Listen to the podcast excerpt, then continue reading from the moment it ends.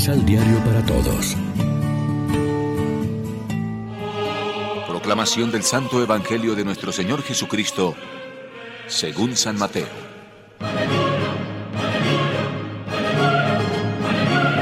Al llegar Jesús a la región de Cesarea de Filipo, preguntó a sus discípulos, ¿Quién dice la gente que soy yo? ¿El Hijo del Hombre? Ellos dijeron, Unos dicen que eres Juan Bautista, otros dicen que Elías, otros que Jeremías o alguno de los profetas. Jesús les preguntó, ¿Y ustedes? ¿Quién dicen que soy yo? Simón contestó, Tú eres el Cristo, el Hijo del Dios vivo. Jesús le respondió, Feliz eres, Simón Barjona, porque no te lo enseñó la carne ni la sangre, sino mi Padre que está en los cielos.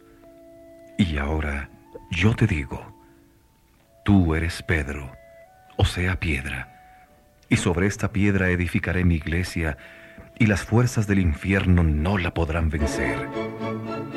Yo te daré las llaves del reino de los cielos.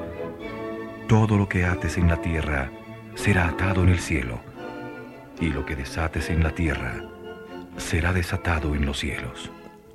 Enseguida, Jesús ordenó a los discípulos que no le dijeran a nadie que Él era el Cristo.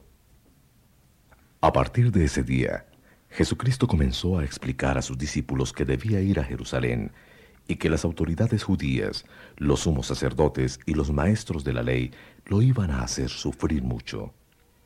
Les dijo también que iba a ser condenado a muerte y que resucitaría al tercer día. Pedro lo llevó aparte y se puso a reprenderlo, diciéndole, Dios te libre, Señor. No, no pueden sucederte esas cosas. Pero Jesús se volvió y le dijo, Detrás de mí, Satanás, tú me harías tropezar. No piensas como Dios, sino como los hombres. Lección Divina Amigos, ¿qué tal? En este jueves 4 de agosto celebramos la memoria del presbítero San Juan María Vianney y como siempre nos alimentamos con el pan de la palabra que nos ofrece la liturgia. La piedra angular y el cimiento de la iglesia es Cristo mismo, como dice San Pablo repetidas veces. Por eso no la derrotará el poder del infierno o puertas del Hades, según el original griego, como personificación aquí de la muerte y del mal.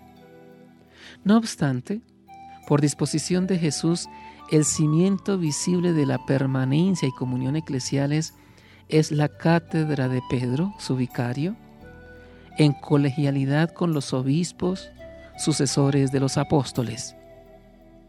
La comunión es un concepto básico en la actual visión teológica de la Iglesia, pero es también uno de los aspectos que la historia de las herejías y cismas ha evidenciado como más vulnerable por varias razones. Intransigencia de unos y de otros cuando surgen situaciones conflictivas.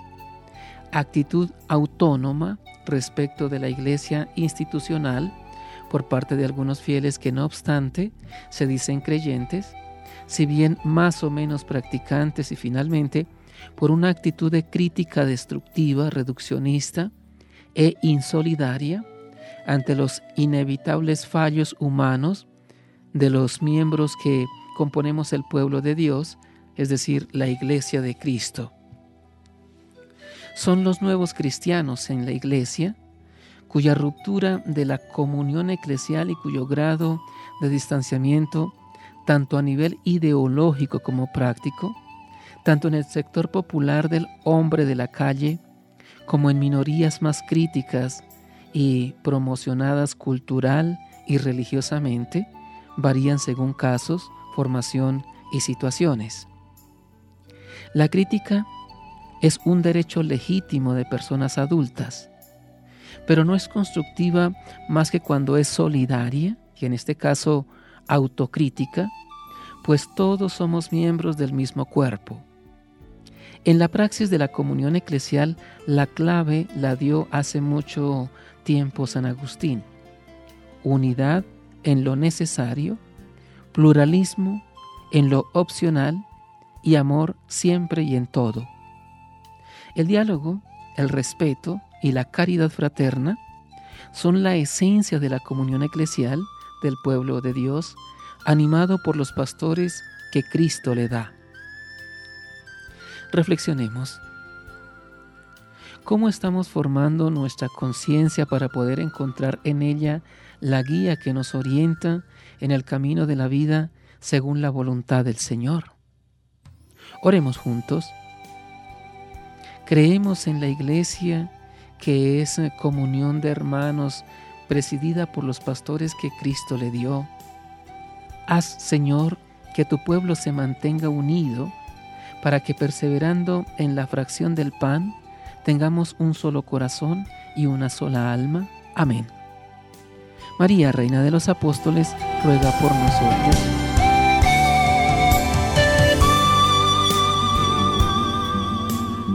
Complementa los ocho pasos de la Alexio Divina adquiriendo el emisal Pan de la Palabra en Librería San Pablo o distribuidores.